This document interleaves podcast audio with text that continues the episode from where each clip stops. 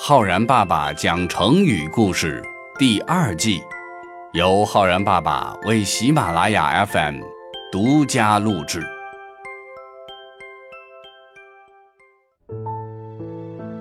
亲爱的小朋友们，我是浩然爸爸。小朋友们，时光荏苒，岁月如梭，不管是谁，终究都是会老的。美人迟暮。英雄白头，这不免让人哀伤感叹。然而，在历史上，也有一些人，即便到了晚年，仍然发挥着不可忽视的作用，做出辉煌的事迹。形容这种人呢，有一个成语非常的形象，叫做“宝刀未老”。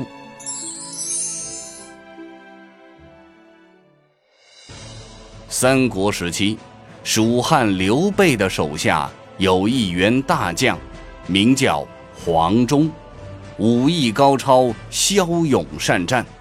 即便已经七十岁高龄，仍驰骋疆场，让敌人闻风丧胆。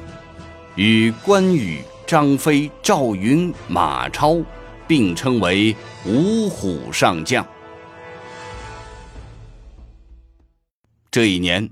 魏国将领张合率军攻打蜀汉的汉中地区，汉中守将不敌，紧急请求援助。当时各地战事吃紧，诸葛亮左思右想，也想不出还能派谁去汉中迎战张合。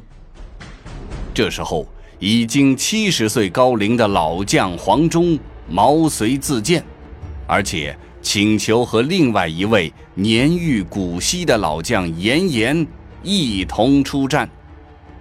虽然黄忠年事已高，但毕竟武艺高强，而且征战多年，战场经验丰富。诸葛亮同意了黄忠的请求。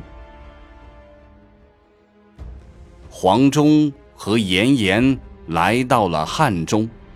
士兵们见到他们，心里头都犯嘀咕：怎么派来这么两个白头苍首的老人？看来这一仗是赢不了了。而黄忠、严颜心中也不愉快，心里头想着，势必要打败张合，让别人知道什么叫做老将出马，一个顶俩。终于。两军对阵，黄忠身披战甲，手持大刀，纵马来到了军前，白发白须，威风凛凛。而魏国将领张合一看，仰天大笑：“哈哈哈哈哈！蜀国是没有能打仗的将领了吗？竟然派一个老头出来打仗，实在是可笑之极。”听到张合如此轻视自己，黄忠大怒，对张合大喝道：“庶子妻无年老，吾手中宝刀却不老。”意思是说呀，小子，你不要欺负我老了，我手中的宝刀可没有老，依然锋利无比，照样可以杀敌。随后，黄忠率军向张合发起猛攻。他的气概鼓舞了士兵们，一时间斗志昂扬，战鼓声、喊杀声响彻山谷，杀得张合的军队仓皇逃窜。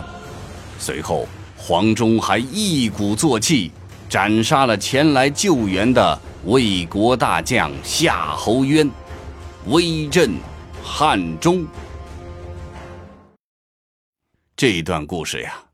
出自于元末明初小说家罗贯中所写的《三国演义》，其中的第七十回中说：“忠怒曰：‘庶子妻无年老，吾手中宝刀却不老。’成语‘宝刀未老’由此而来，指年纪虽然老了，但是本领或技艺并没有减退。有时候呢。”也用来指离开自己的本行已经很久了，但是专业技能仍然非常精湛。小朋友们，年长的人呐，虽然说在体力上、精力上比不上年轻人了，但是他们往往有着丰富的经验，这可是年轻人所没有的宝贵财富。所以在生活中呀，我们不仅要尊敬老年人，还要随时随地的向他们学习。如果说用“宝刀未老”这个成语来造句的话，我们可以这样说：小明的奶奶虽然年纪大了，但宝刀未老，竟然还能够跳孔雀舞。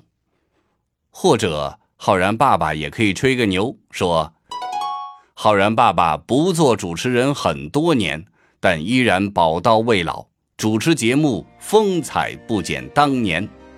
哈，好了，小朋友们，你学会了“宝刀未老”这个成语吗？我是浩然爸爸，我们明天见哦。